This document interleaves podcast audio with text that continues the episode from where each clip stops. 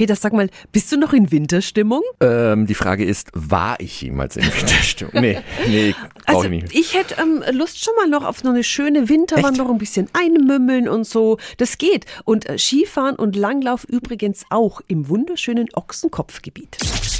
365 Dinge, die Sie in Franken erleben müssen. Andreas Munder ist dort Tourismuschef. Guten Morgen. Ja, wunderschönen guten Morgen, liebe Zuhörer. Herr Munder, wie ist die Wintersportlage jetzt bei Ihnen vorm Wochenende? Ja, die Lage hat sich wieder sehr gut entwickelt. Wir haben Neuschneezuwachs zwischen 10 bis 20 Zentimeter bekommen.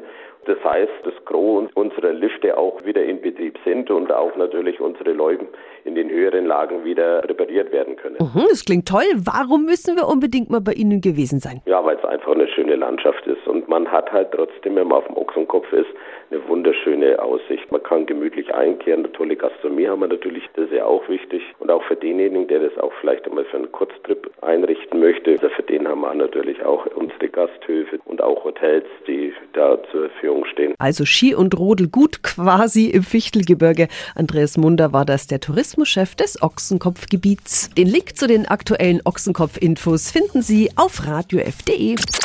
365 Dinge, die Sie in Franken erleben müssen. Täglich neu in Guten Morgen Franken um 10 nach 6 und um 10 nach 8. Radio F.